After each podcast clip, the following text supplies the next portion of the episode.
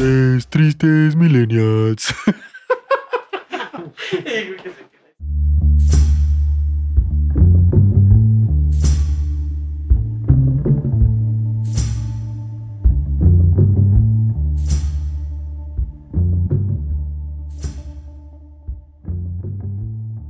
¿Cómo están queridos amigos? Los tres tristes millennials desde aquí, dispuestos a platicar un ratito con ustedes de temas paranormales porque es justo lo que este momento necesitaba.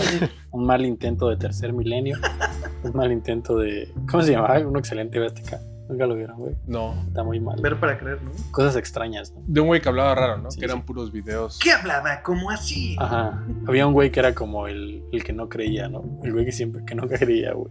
Pero bueno, sí, güey. Justo para alejarnos del COVID, ¿les parece que hablemos de eso? De lo que tú quieras, güey. Ya esta madre ya, ya Spotify le cambió la, la categoría, ¿no? Ya no es un podcast de opinión, güey. Ya está en ciencia ficción esta madre. Y en misterio. Misterio para niños, güey. Sí. Ya así nos catalogó en algo bien raro. Ya nos pone al lado del Dross, güey. Pues ya, empecemos. Cristian, tírame una historia que hayas investigado, viejo. Ya, sí, de plano. Te vale madres cómo estoy, güey. No quieres, no quieres saber de mi día, güey. No, yo quiero saber de tu día. Los que no quieren saber son los que nos escuchan, güey. Llevamos 15 episodios diciendo, pues bien, güey. Entonces, ah, empecemos, güey. Vámonos de lleno, güey. Que esto se ponga heavy. Que esto se ponga de ambiente.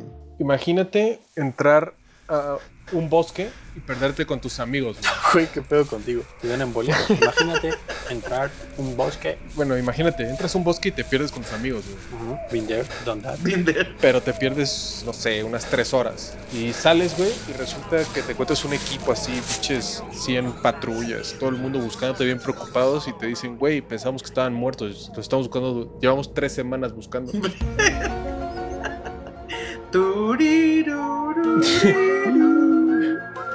Ese es un bosque que existe. Buenazo, ¿eh? ¿Eso dónde pasa? Cuéntame. Pues no tengo idea de cómo se pronuncia, pero es algo como Oya Basiu. Oye, Vacío, ¿en dónde está? Está en Rumanía. ¿Y cuál es la explicación que le dan los científicos a eso? No hay una explicación, güey. No, no me des explicaciones. Dame casos. Dame gente que se ha perdido y regresado. Pero eh, como el dato común de ese lugar es que en el 68 se apareció un ovni y... No le digas eso a Jimbo, ¿eh? Te advertí, güey. La minuto te dije, no quiero nada que tenga que ver con la abducción. fui súper claro, güey. Te importó un carajo una vez más, güey. Güey, hay mucha gente que entra y sale justamente con rasguños y arañazos y quemaduras. Ya sé de cuál. Y justo hay fotos que son árboles como que están chuequitos, güey, todos, pero todos tienen como el mismo patrón chuequito raro. güey. Pero pues ya, eso es todo. O sea, de las anécdotas que dicen que pasa es eso, que el tiempo adentro es diferente que afuera. Y pues ya hay de asesinatos y cosas raras, ya saben, cosas de Rumanía. Y del 1 al 10, en el que uno es nada tenebroso y nada perturbador, a 10 es algo que no me dejaría dormir. ¿Qué calificación le pondría? Güey, está como abajo de los backrooms, pero siempre he pensado que eso de perderte por lo que tú consideras un minuto y salir y que el mundo sea totalmente otro es bastante tenebroso. Yo voy a hablar por la comunidad para la cual el tiempo es relativo, güey. O ha sido relativo. Y la neta es que es algo bien tenebroso, güey. Es algo bien tenebroso. Está horrible, ¿no? Ayer, ayer precisamente me tomé una medicina y no me cayó muy bien, que digamos, y me pasó algo así, güey. Es ¿Una que- medicina? ¿Así le dicen ahora, mi Cris? o? Así le dicen ahora, güey, una medicina. A ver, es una poderosa medicina que a veces consumes cuando el dolor es demasiado, cuando tienes gripa. Todos hemos estado ahí, Chris. No te sientas juzgado. No te sientas juzgado, mi Cris, porque ya es legal la medicinal. Y es horrible, güey. Es horrible sentir que. O saber que ya pasó mucho tiempo y que en la realidad no haya pasado nada. En este caso, viceversa, ¿no? Tú creer que no ha pasado nada de tiempo y que en la realidad haya pasado mucho. El tiempo es algo con lo que no se debe jugar, güey. Es algo por lo cual Flash debería de tener prohibido correr. Y no más, güey. Yo le doy un 10 de tenebroso. ¿Tú, Peña? No me parece tan tenebroso, amigo. O sea, porque pues al Mm. final sobrevive la gente, papi. No, no te pasa de un sustito y ya, güey. No ha muerto. No hay nada más tenebroso que sobrevivir habiendo vivido y que tu vida nunca sea la misma, güey. Sí, que tu vida nunca sea la misma a raíz de ese suceso es mucho más tenebroso que morir, güey. Súper tenebroso, güey. ¿Viste La Bruja de Blair, güey, la original? Ah, me parece que sí, pero no la recuerdo bien, güey. Solo partecitas. A nadie le pasa nada, pero es una de las películas más tenebrosas que yo he visto. ¿De güey. plano? Sí, güey. Y a nadie le pasa nada nunca. Más tenebrosa que la de la muñeca que habla. la muñeca que se te aparece, De güey. la de la muñeca. Nunca han visto una de. Es como de ficheras, güey. Pero el punto es que es Margarito con un cuchillo persiguiendo a Lorena Herrera por una mansión. Güey, ¿qué es eso, güey? ¿Nunca lo han visto? No. O sea, yo no sé qué película sea, güey, pero vi el clip, o sea, el pedazo de video de Margarito con un cuchillo persiguiendo a Lorena Herrera que tenía una pierna rota por una mansión. Es tan raro que lo vamos a poner en redes sociales. Cuando salga este capítulo, lo vamos a compartir, güey. Un pedazo de arte del cine mexicano. Pero era una película, no era como, como algo que pudo haber sucedido en. ¿Cómo se llama el programa este? Como La Oreja. No, no era La Oreja, güey. De esos de. Como de barra nocturna que había en el 2. No, o sea, no era un sketch, güey, era una O película. sea, era una película. Sí, güey, de miedo. Era una película parecida a, lo- El Santo contra las momias de Guanajuato. Güey, qué chingón que alguien en su mente haya tomado a Margarito con un cuchillo persiguiendo a Lorena Herrera y que eso fuera una obra de arte en su mente. Güey, que, que alguien financiara eso. Al sex symbol de la época, ¿no, güey? Al sex symbol de la época. ¿A poco sí ves al Margarito con sex symbol? Claramente, ¿no? O sea, a mí me gusta cuando dice, ay, tengo hambre, tengo hambre. ¿Lo has visto? Ese también es muy bueno. En paz descanse el Margarito, porque ya no está. ¿Neta? ¿Ya se quebró? Ya se quebró, papi. No mames, que ya está en otro, ya está en un lugar mejor. Ya está en un lugar mejor, güey. Güey, ¿y ahora quién es el enano predilecto de la televisión mexicana? ¿Lomar Chaparro? Creo que es lo más chaparro que hay ahorita en la tele. Sí, no hay nada más bajo. O sea, de estatura. Pero hay otro enano, güey. Creo que hay un enano colombiano que está bien chuequito, güey. Que luego salen muchos videos de Facebook. Pero no es Mexa, papi. Hay un video en que lo sacan del coche, güey. Lo sacan del coche como una pues, marabunta de personas, güey. Y lo empiezan a subir y el güey está bien asustado. Lo que sí habrá que dejar claro, güey, antes de concluir con si a Peña le parece tenebroso o no, es que probablemente nunca volvamos a tener un enano como Margarito, ¿no? Tal vez nunca, güey. Dejó una gran marca dentro de la cultura mexicana, güey. Margarito, 1936-2016. Entonces, Peñis, calificación, güey. Ah, bueno, yo le pondría un 8. 8, me parece un número razonable. Muy bien, me parece. Peñi, ¿vas con la otra o como siempre vas a hacer un tibio y me vas a dejar a mí? Quiero que te involucres más, papi. Te quiero de 10 ahorita. ¿Qué forma de disfrazar la tibieza, no, Cristo? Sí, pero así tremenda, güey. ¿Qué forma de disfrazar el no hice la tarea hoy tampoco, güey? Dame Claro más que tiempo. sí, claro que sí, güey. Aquí la tengo toda. Se van a sorprender, güey. Y ahora nos estás albureando. El mexicanísimo, güey, no hace la tarea y quiere librarse a base de albures, ¿no? Así, aquí está toda, chequela. ¿La va a firmar? Chéquela, ¿La va a revísela. obedecer el sello o qué? ¿La va a oler o qué? La va a oler. ¿Quién dijo la va a oler, güey? En la chela. ¿Quién más, papi? ¿Quién es ese bajazo, güey? que lo lleva a otro nivel, güey. O sea, uno aquí tirando este, albures friendly, güey. ¿Sabes? Albures eco-friendly. Y el Ochela tiene que ir al más bajo, güey. Al- La va a oler. Buena, Christoph, buena. Bueno, yo les voy a contar de la fosa de las Marianas. Uf, a ver. La fosa de las Marianas, queridos amigos, es una depresión, como literal un hoyo en el océano que se ve rarísimo. Recibe su nombre porque está a 200 kilómetros, que para, nuestros, para nosotros es mucho, pero en realidad en el océano pues es poco, de las Islas Marianas. Pero es literal un hoyo hacia adentro, que parece una coladera, hacia el que se va todo el mar, güey. La neta es que, si se los platico no suena tan tenebroso, pero si ustedes ven una foto de la fosa de las Marianas, güey, parece un ojo de Satán, güey, tragándose todo lo que ve. La explicación lógica es que pues es una depresión muy muy grande, ¿no? muy muy profunda más bien, no se ha logrado explorar del todo, se cree que tiene una profundidad de 10.600 metros, no se ha llegado hasta abajo. Si tú voltearas el Everest, que es el pico más alto en el mundo, y lo metieras a la fosa de las Marianas, güey, no la llenarías. ¿Cuánto mide el Everest? ¿Cuánto mide el Everest? Híjole, te fallo con ese dato, güey. Es una investigación monumental, güey. Y el único dato que no le pareció relevante, se lo preguntas. Güey, lo siento, güey. Sí, exactamente. Pero mira, lo tengo rápido. El Everest, Easy, el internet más rápido del planeta. Este, el Monte Everest mide 8.848 metros. güey. O sea, todavía le faltarían 2.000, güey. Y inclusive hay gente, hay algunos expertos que con base a mediciones sonares, o sea, sé que tiran una onda y cuando regresa lo miden, como funcionan los submarinos, dicen que llega hasta los 11.000 metros. 11.000 O metros. sea, todavía más que los 10.000 que, que parece. ¿Qué hay abajo de la fosa de las Marianas, güey? Al fondo de la fosa de las Marianas, yo creo que hay un asentamiento de sirenas. O fondo de bikini. O fondo de bikini, güey, también es posible. Pero ¿sabes qué pasa? En fondo de bikini hay, hay luz, güey, hay sol. Ah, cierto. Por lo tanto, está relativamente poco profundo. Y a veces lo, han llegado a pescar, güey, hay anzuelos. ¿Te acuerdas que jugaban al, al mecerse los anzuelos? Claro. Entonces creo que es ya demasiado, demasiado hondo, güey. Pero yo sí creo que todos los animales a los que los sonares lastiman y han estado matando, inclusive la presencia de las sirenas, que se supone que mueren a raíz de las ondas de sonar, puede que iban ahí y estén refugiadas y ojalá nunca nadie pueda llegar al fondo de la fosa de las Marianas, porque, güey, todo lo que llegamos y conocemos lo destruimos como especie. Así que esa es mi historia, güey. No, no es tétrica, pero se volvería tétrica si ustedes intentaran nadar a la fosa de las Marianas. Si vieran una imagen de la fosa de las Marianas, les parecería aún más tétrica, pero llegó el momento de calificarla. Nivel de epicidad, güey. ¿Qué tan épica es la fosa de las Marianas del 1 al 10? Yo digo que 10 porque tiene un nombre muy bello. Ay, Ah. qué bonito, qué bonito. El amor.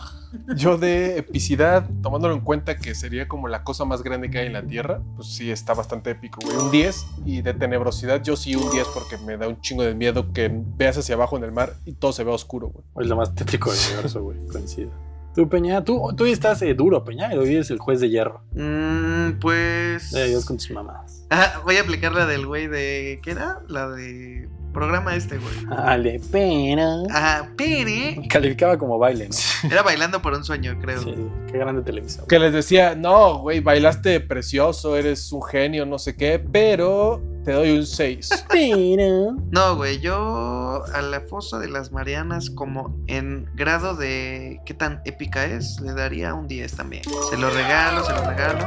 Me parece que sí, de- es bien sabido más bien que el mar es de los lugares más inexplorados del planeta Tierra. Actualmente se dice que se conoce menos del, me parece, 10% de lo que hay en las profundidades. Entonces, por eso... Se conoce más del espacio que del mar, ¿sabías? Sí, güey, es una cosa tenebrosa. güey. que es más difícil, ¿no? ¿Sabes hasta qué, a qué tan bajo lleg- han llegado ahí en la de esta de las Marianas o no? O sea, la inmersión más baja a la isla de las Marianas, Sí, justo eso. creo que son como 7000 metros. Ah, o sea, sí bastante, güey. Sí, sí, sí. Al abismo de Challenger, güey. O sea, lo más que se ha bajado se le dio un nombre y ya, güey. Y lo más cabrón de todo eso, y eh, ojalá algún día podamos hablar de eso, si no es en una pedilla, pues aquí, es que donde uno creería que no existe nada. porque- Muy hostil, ¿no? Para la Ajá, vida, güey. tanta presión y eso. Que de verdad tú dirías, ¿qué chingados podría vivir a, no sé, güey, tantos metros este, bajo el mar, güey?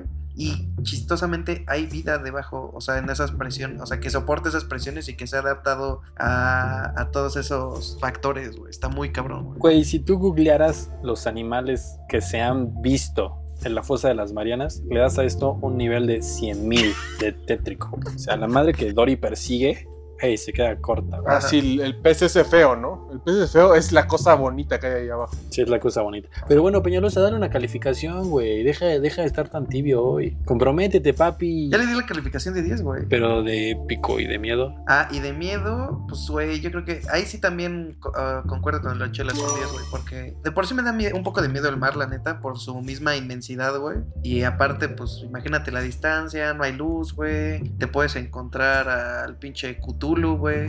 o puedes llegar a fondo de roca como en Bob Esponja, que también era muy tenebroso. También está muy tétrico. Güey, si Cthulhu, si Cthulhu existe, existe ahí, ¿no? No hay otro. Sí, no hay otro lugar, güey. Ahora sí llegó tu momento. Llegó el momento, güey. 10 de 10. Ahora sí, Peña, te dimos unos minutos más para hacer la tarea, güey. La clásica del güey que empieza a hacer la tarea cuando van en la A y él se apellida con P de Peñalosa. Sí, justo. O sea, tuviste un aproximado de 7 minutos para copiarla rápido. Pero a ver, cuéntanos. Fue uno de los mejores beneficios que era tener mi un apellido en las últimas letras del abecedario. Era muy práctico para eso. Pero una de las que yo escogí que se me hizo particularmente interesante es la zona del silencio, güey. En lo más profundo del desierto entre Durango y Chihuahua y Coahuila, que bueno, contándoles un poco, pues es una zona que ha causado mucha controversia desde hace mucho tiempo, porque hay historias de que se aparecen misteriosas luces, fenómenos que interfieren en los sistemas electrónicos, eh, extrañas plantas y criaturas, personas misteriosas, ya saben, ¿no? Todo la combinación de lo inexplicable en teoría se encuentra en la zona del silencio, ¿no? ¿Y qué es lo que ocurre? Pues bueno, ¿no? Na- Nada más para darles un rapidísimo background. En 1939, un aviador que se llamaba Francisco Sarabia, pues la encontró, ¿no? O sea, realmente él fue el que encontró esta zona, volaba sobre Durango cuando entró en ese espacio aéreo y dice que de repente su aeronave empezó a fallar y pues bueno, ¿no? Él sobrevivió, él vivió para contarlo. Y bueno, ¿no? Hay varias cosas que pasaron después, como que un misil de Estados Unidos se estrelló en esa zona, que no tenía por qué estrellarse en esa zona, pero pues fue atraído a la zona. Y que hay seres extraños también, que de repente cuenta la leyenda que se te descompone el carro y en vez de salir un chalán, salen unos carnales como de dos metros, acá medio blancos, y te arreglan el carro sin herramientas, ¿no? Ni te cobran. Entonces, pues básicamente yo escogí este lugar porque pues es uno de los lugares medio enigmáticos de México y que realmente no le han encontrado una explicación lógica y racional, ¿no? Pueden ser los aliens, puede ser eh, el chupacabras, who knows, ¿no? Puede que todo viva en la zona del silencio, nadie lo sabe. Eh, bueno, dada la ubicación de la zona del silencio, yo creo que es un gran pretexto para que el cártel pueda trabajar. A gusto, ¿no? A gusto, güey, sí. Es justo lo que yo estaba pensando, güey. Tiene todo el sentido que un misil de los Estados Unidos haya caído ahí, güey. Sí, claro. Y no sé, güey. No sé si sea un invento del gobierno para que nadie vaya ahí, güey. ¿Para qué vas si van a salir dos güeyes blancos a arreglarte el coche? Justamente, güey. Los dos güeyes blancos que te arreglan el coche quieren que no estés ahí mucho tiempo para no llamar la atención. Eh, sin embargo, es muy épico. Le doy un 10 de epicidad a la zona del silencio. Tiene un gran nombre. Me parece tenebroso un 7. ¿Tú, Chris, qué opinas de esta historia? Tiene nombre como de, de disco de banda de rock de los ochentas. Y pues sí, está, está épico que esté en México. Suena como a pretexto del gobierno para esconder ahí a los narcos más pesocles. Y está épico, no está tenebroso. Bueno, sí, los hombres blancos que te arreglan el coche pueden estar tenebrosos. Suenan a que son como gringos de alguna corporación de allá, así que no les gusta que estés por ahí. Y eso lo haría No sé, como un 5 tenebroso. un 5 de tenebroso. Muy bien, muy bien. Yo le pongo un 7 de tenebroso. Porque también el silencio es muy tenebroso, güey. Muy, muy, muy tenebroso. El super silencio es tenebrosísimo. Y de hecho, le- o sea, el mejor ejemplo que encuentro para definir qué tan tenebroso es el silencio es este cuarto que no me acuerdo dónde lo hicieron, que en teoría aislaba todas las frecuencias, güey. Ah, claro. Y en cuanto entrabas a ese cuarto, Vomitabas o algo así, ¿no? Te mareabas, güey. estabas, pon tú, un minuto y pues normal, ¿no? Y de conforme iba pasando el tiempo, pues empezabas a escuchar todos los sonidos que hacía tu cuerpo, güey. Entonces empezabas a paniquearte tanto que pues la gente se... ¿Le da miedo? pues, decía, sáquenme de aquí, ¿no? Sí, güey, es, es tenebroso el silencio, güey. Muy bueno, pero en exceso es tenebroso. Ah, ¿Saben cómo es tenebroso, güey? Siempre logro hacer que se me sube el muerto si me pongo tapones, güey. Cuando voy a dormir, me pongo de esos tapones como que se apachurran y me quedo acostado como soldado viendo hacia arriba, güey. Eventualmente el muerto me ataca, güey. Es muy tenebroso. Güey, me da mucha risa que conozca a alguien que se le haya subido al muerto. Eres la segunda persona que conozco. No conozco a más, güey. Mi papá y tú una más, carnal. Güey, tu papá es un genio. Eh, lo sé, lo sé, güey. Pero bueno, ¿Traes otra, Chris? Eh, sí, traigo otras dos. De hecho, las dos creo que son muy populares. ¿Quieren la más popular o la segunda más popular?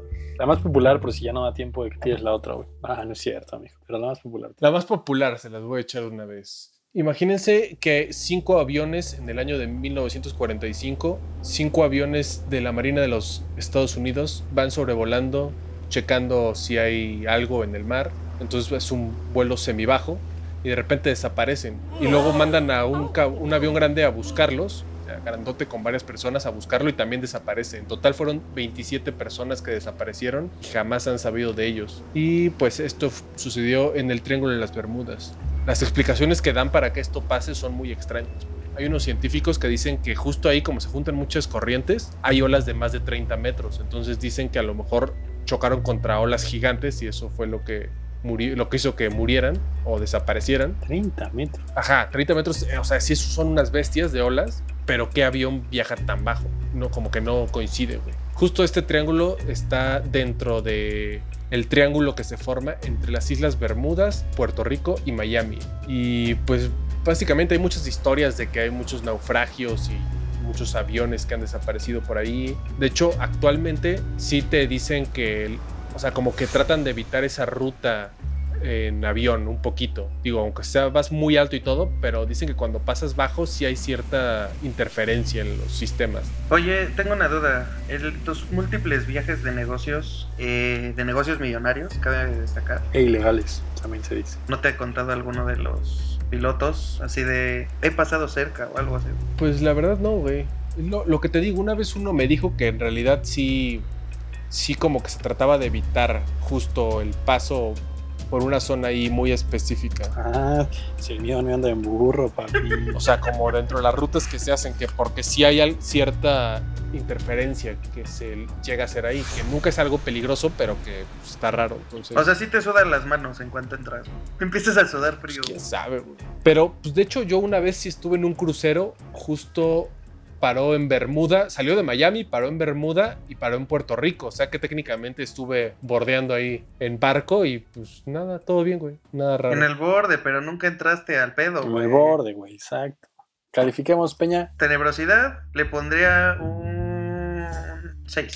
Bueno, un 7. Lo desconocido es da miedo, ¿no? güey? O sea, no saber qué pasa realmente, güey. Entonces yo le daría un 7 en miedo y le daría un 9 en epicness. Eh, si los pilotos le tienen miedo y los barcos lo bordean, yo le pongo un 8 de tenebrosidad, güey, porque qué miedo perderte ahí, nunca volver.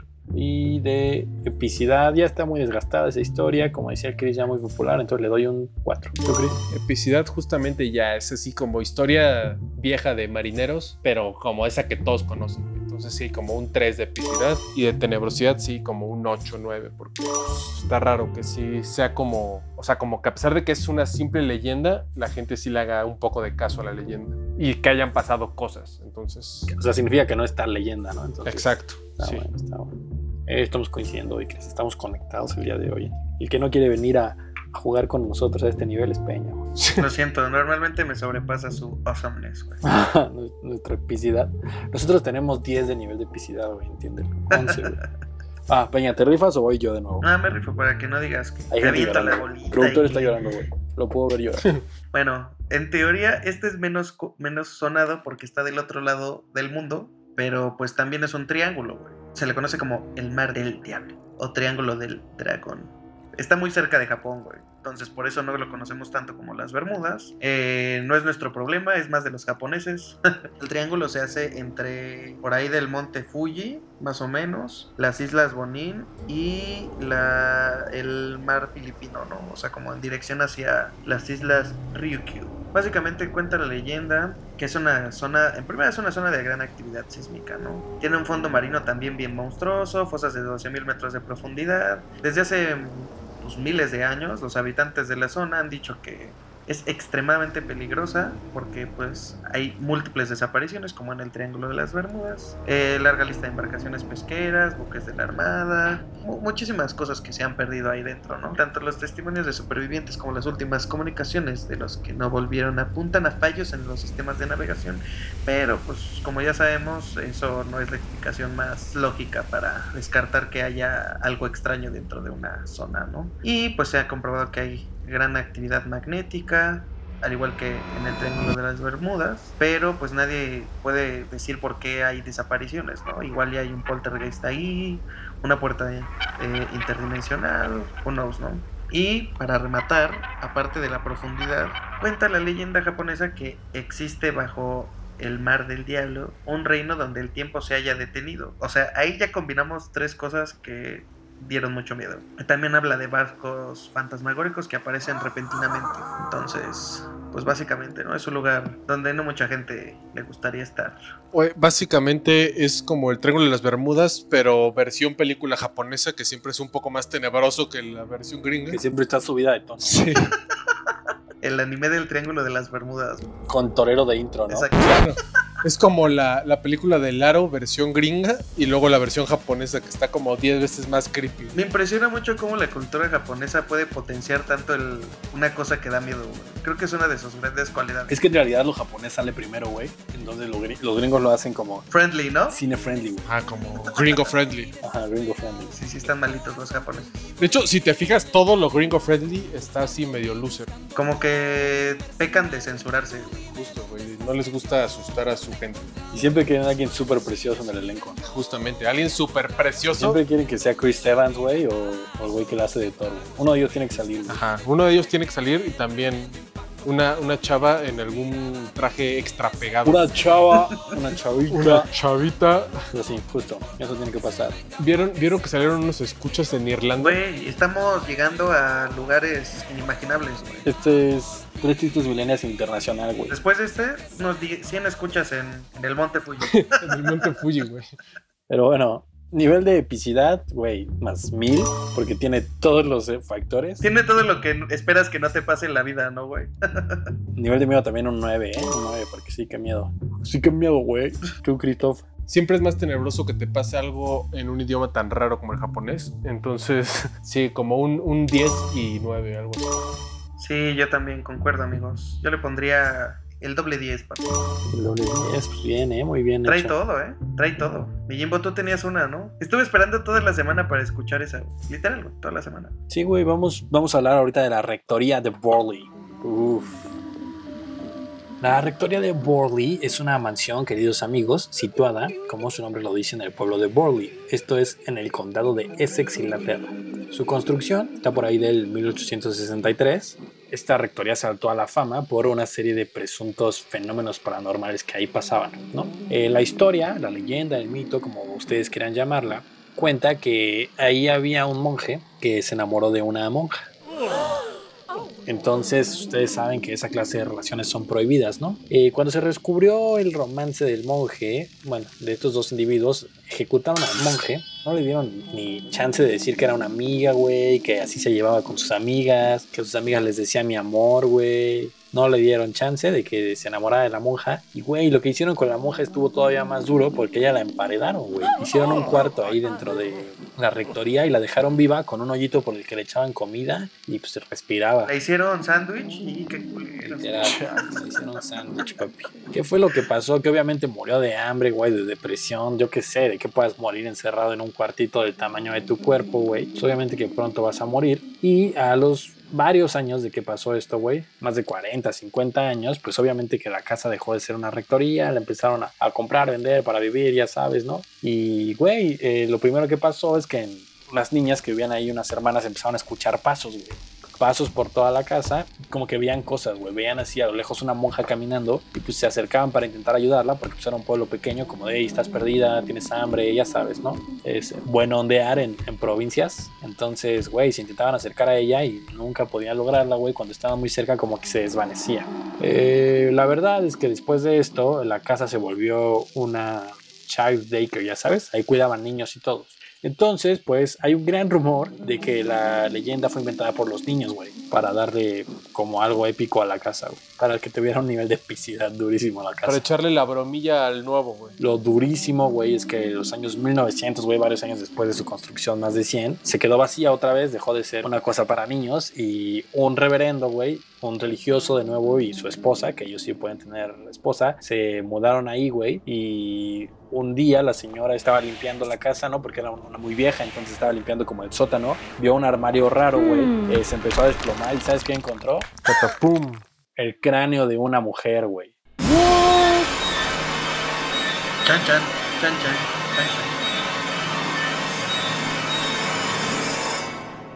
Este bro lo primero que hizo, lo que haríamos todos, llamó a un canal de televisión para ver si podía sacar un poco de lana del suceso. Lo queríamos todos en esta cuarentena, ¿no, güey? Pero hasta ahí se encuentra la historia de la rectoría Borley. Amigos, nivel de epicidad. Nivel de epicidad. Ah, yo le daría un 7, güey. Me parece una película. ¿Que ya viste? sí. Nivel de epicidad, sí, como un 7, pero solo de epicidad, güey. ¿Tú, de epicidad, qué le das? Yo de epicidad le doy un 8 porque en algún momento te cuentan que eh, ahí hubieron niños, ya sabes, de primaria casi casi, entonces dices, güey, obvio lo inventaron ellos como en todas las escuelas donde pasa algo, pero después también te encuentran un cráneo, güey. Entonces eso sí lo hace medio épico. Por eso le doy el 8. Y tu Peñi, nivel de tenebrosidad. Mm, le daría un 8 también. 8. 8. Se merece el No, 8. tenebrosidad, tenebrosidad sí como, como más 10, güey. O sea, 10 más 10. Un bono, güey. ¿A ti sí te generó un conflicto? Peña, imagínate que vas a un a tu closet, güey. Te das cuenta que tiene como una falsa pared. La tiras y encuentras un cráneo, güey. No, pero deja tú tu closet, porque tu casa no es nada tenebrosa. Pero imagínate que estás en medio del bosque en Inglaterra, güey. En una de esas casas grandotas, güey, de inglesas viejas, güey, de 1800. Todo es oscuro, güey, las luces prendidas todas aún sigue siendo así tenue. O sea, Cristian te está pidiendo que te imagines la historia que te acabo de contar. güey. Exacto, güey. Justo así, güey. El hecho simplemente de estar en esa casa ya es bien tenebroso, aunque sea una casa totalmente segura. Sí, güey. ya todo truena, la duela, seguramente las ventanas abren solas, corre el viento, güey. Justo, güey. O sea, te va a dar miedo escuchar la ardilla que pasó encima de tu casa, güey. O sea, el Penebroso, el Penebroso. ¿Qué pasó, güey? Qué poca madre.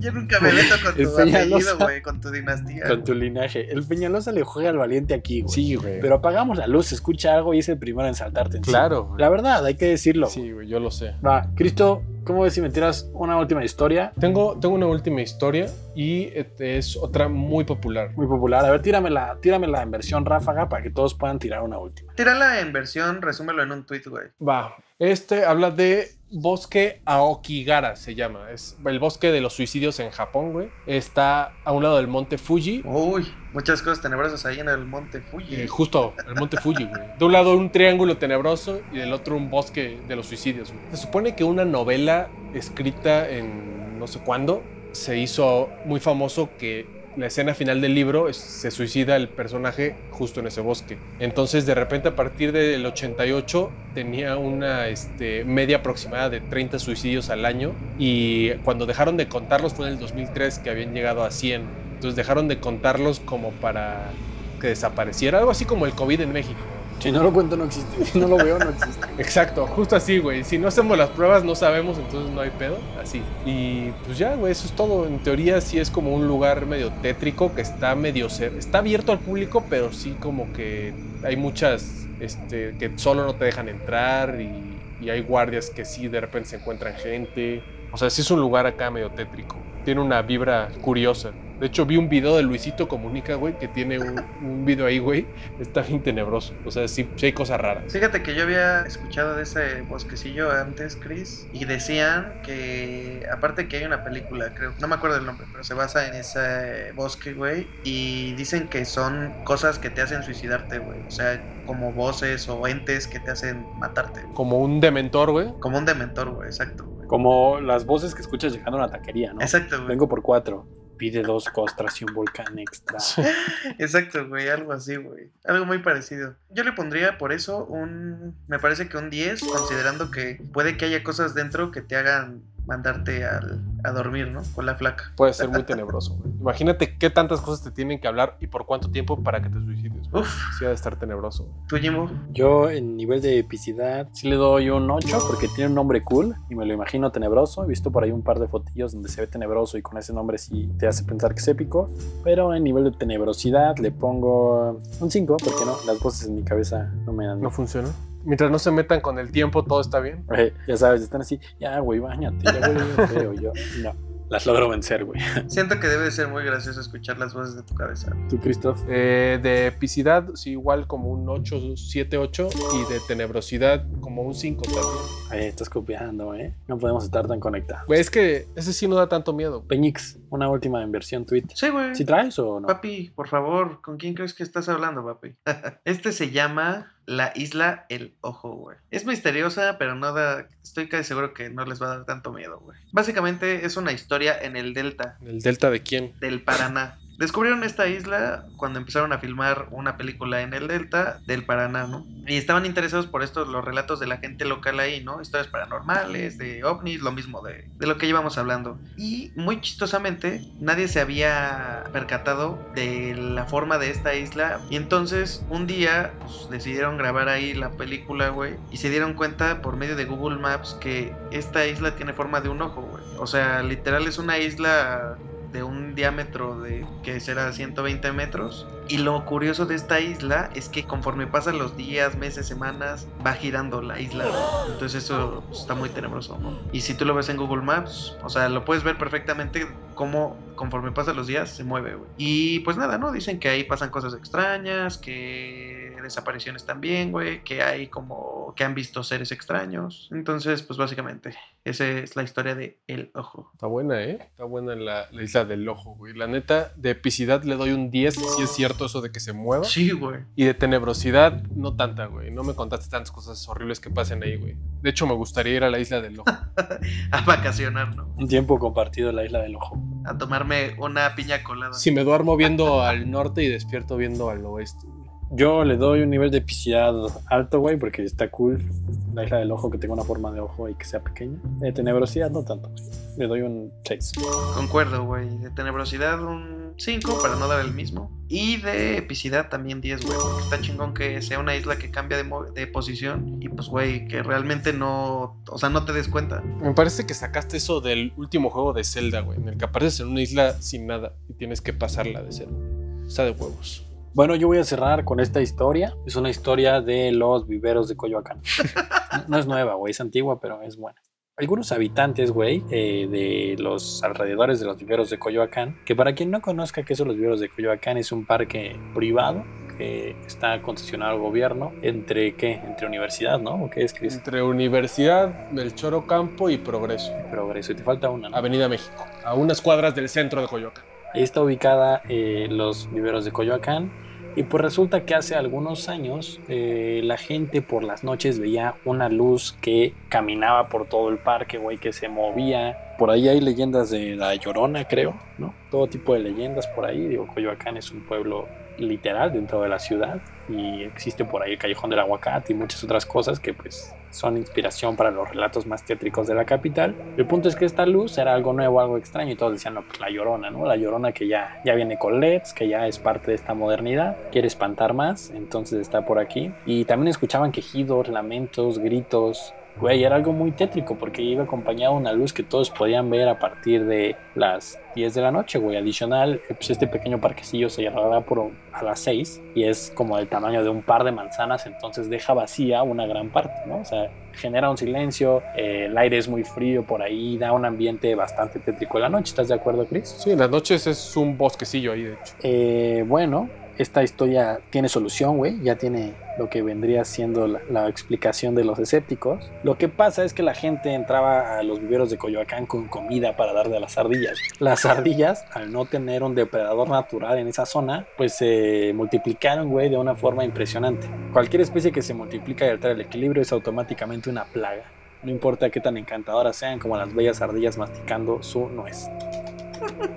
El punto es que el gobierno entró por las noches, güey, y las empezó a electrocutar, güey. Las empezó a matar por cientos, güey. Por cientos. Entonces lo que la pequeña luz que caminaba, güey, era un güey buscando ardillas. Los quejidos y ruidos extraños que escuchaban, güey, eran ardillas muriendo. Entonces, pues, Güey, está más tétrico.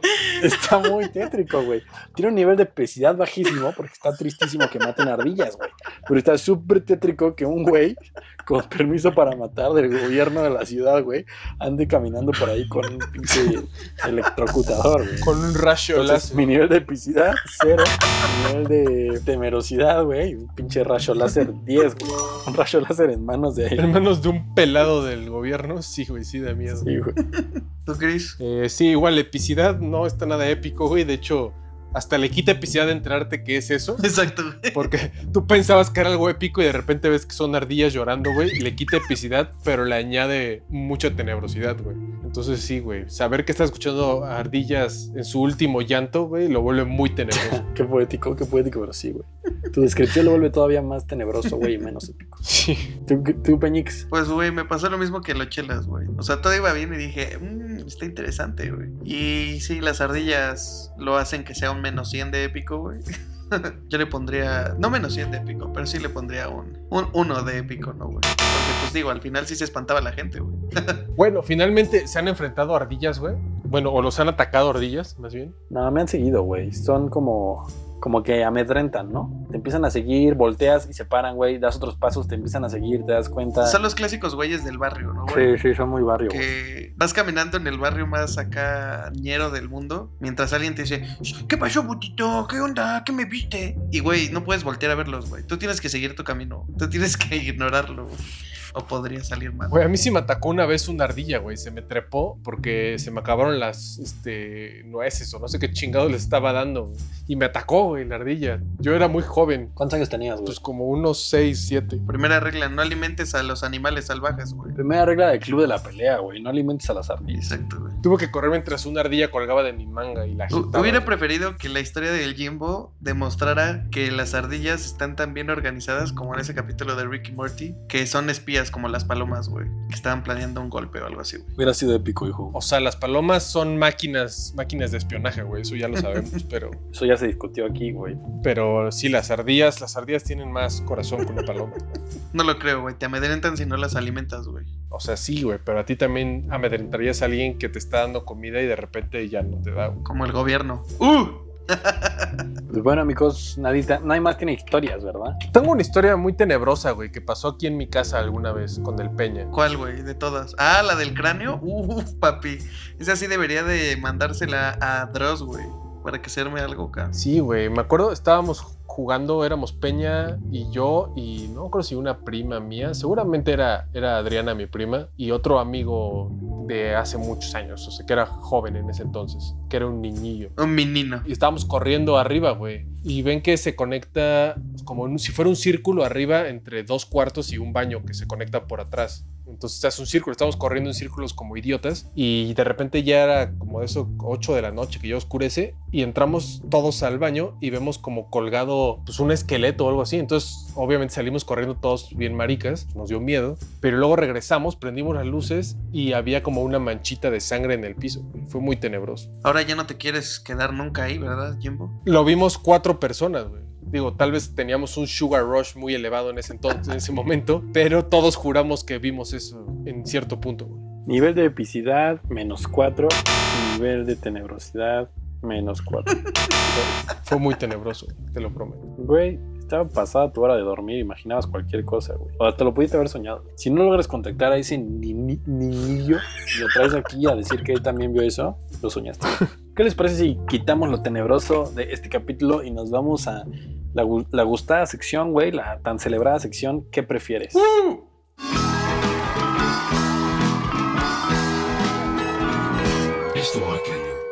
Bueno, este hijo pequeño del pico al chico, güey. Este hijo pequeño que, que has- ha, superado al padre, ¿no? Este maestro que ha superado al padre. Bueno, no, no, todavía no. Ha vuelto. No está gracioso, pero los va a poner a pensar porque son difíciles. ¿Les Buena, buena. Jalo. Va. ¿Qué prefieren? ¿Que la raza humana sea conquistada y vivir bajo el yugo de los robots? ¿O vivir bajo el yugo alien? Yo creo que bajo el yugo alien, pero pensando que los aliens podrían tener un poco de corazón. Amabilidad. Porque en teoría bajo el yugo robótico todos seríamos como solo productividad y les valdría madre todo. Todos seríamos las perras de los robots, güey. Justamente. ¿Tú, Peña? Yo escogería, habiendo ido al futuro en mi imaginación, ah, escogería a los robots porque, pues, güey, es más fácil que te los puedas llevar a la escuela que en algún momento alguna rebelión logre darles la vuelta acá, ganarles el partido. ¿Has visto Matrix? Bueno, sí, güey, nos llevaron a la escuela, pero pues mira, sobrevivimos y les dimos de la madre. ¿Pero has visto Yo Robot? Toma, papi. Toma, en Yo Robot ganamos. Nosotros la raza humana. Yo también, güey. Yo también prefiero ir a vivir bajo el yugo robot porque me da un poco más de esperanza de rebelión e independización. Probablemente el yugo alien sea lo más duro que puede existir en el planeta. Exacto, güey. Tal vez. Vámonos con la que sigue. ¿Qué prefieren? ¿Perder la habilidad de leer o la habilidad de hablar? De leer, güey, pues ya te consigues, no sé, tu novia, tu amigo, tu madre, lo que sea que te lean, güey. O te escuchas todos los audiolibros que quieras. Ya no, ya no es necesario. Te escuchas los podcasts que quieras. Está muy difícil, güey, pero yo creo que igual leer. Güey, hay mucha gente en nuestro mundo que no sabe leer, güey. Entonces no creo que sea como un problema tan grave. Hay también mucha gente que no puede hablar, Chris. No creo que... Les haga mucha gracia Ajá. comentario. Ellos no me pueden expresar su disconformidad, güey. Lo siento. Yo también preferiría no poder leer, pero poder seguir hablando güey, para poder seguir haciendo tu tema. Unanimidad, bien. Vámonos a la que sigue. ¿Qué prefieren? ¿Tener una carta tipo Monopoly para salir de prisión o una llave que abra todas las puertas? Una llave que abra todas las puertas, güey. Rápido. Vaya, ya era hora. Sí, una llave que abra todas las puertas. Porque así si te encarcelan, solo abres la puerta, Y tú, güey, es el que le pide, dicen, tienes tres deseos y pides 100 deseos más deseo. Pero sí, yo también tendría la llave que abre todas las puertas. Siento que podrías ir a lugares bastante épicos, con un nivel de epicidad altísimo. podrías abrir puertas inimaginables, güey. Inimaginables. Podrías salir de los backrooms. Justamente, güey. ¿Cuál sería la primera puerta que abrirías, güey? La neta. Abriría la puerta del Estadio Azteca para jugar ahí. Ufa. Buena, buena. ¿Tú, Chris? La puerta de Liverpool en la noche, güey. Siempre he querido pasar una noche completa en Liverpool, güey. Desde que soy joven. Si este güey fuera productor de cine mexicano, güey, contrataría a Margarito para que lo persiga mientras él está en Liverpool. Una noche en la tienda departamental, güey. sí. Güey, yo, la puerta de. La puerta de tu corazón. La puerta de tu cora. No, güey. Yo la puerta de Disney World, la neta. Imagínate. Acá que tengas la oportunidad de pasar un día, todo un día solo en Disney World. Mira, ahorita que tocas ese tema, güey, tengo una por aquí que está padre. ¿Qué prefieres? ¿Que todos los semáforos que te vuelvan a tocar sean verdes? ¿O nunca volver a tener que hacer una fila? Yo me quedo con la fila, güey, para como dice el Peña, güey, un día en Disney, güey, un día en Six Flags. Y put, te subes a todos siempre. La fila está buena, Y ¿eh? ya, güey, ahí. Sí, la fila, güey. Aparte, ¿viste cómo lo pusiste en jaque, güey?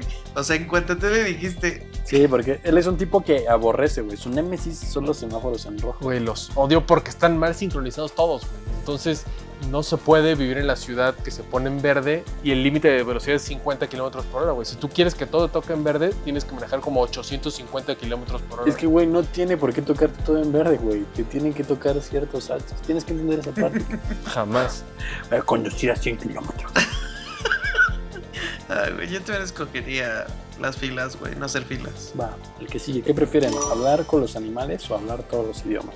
O hablar con los animales. Yo preferiría hablar todos los idiomas, güey, la neta. Yo preferiría hablar con los animales, a lo Elisa Thornberry. ¿Crees que haces que hables con los animales y tu perro te aborrece?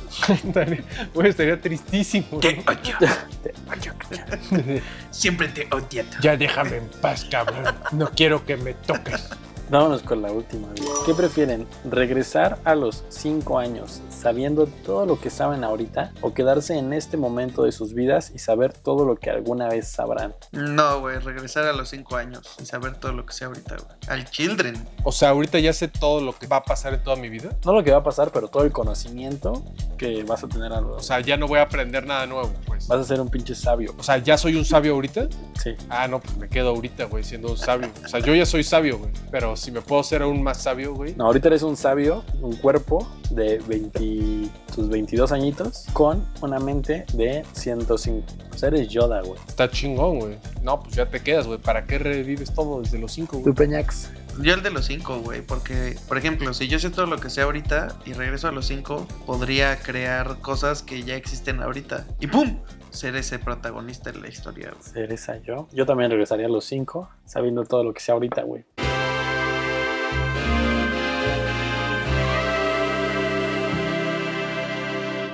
Pero bueno, amigos, eso fue todo por hoy.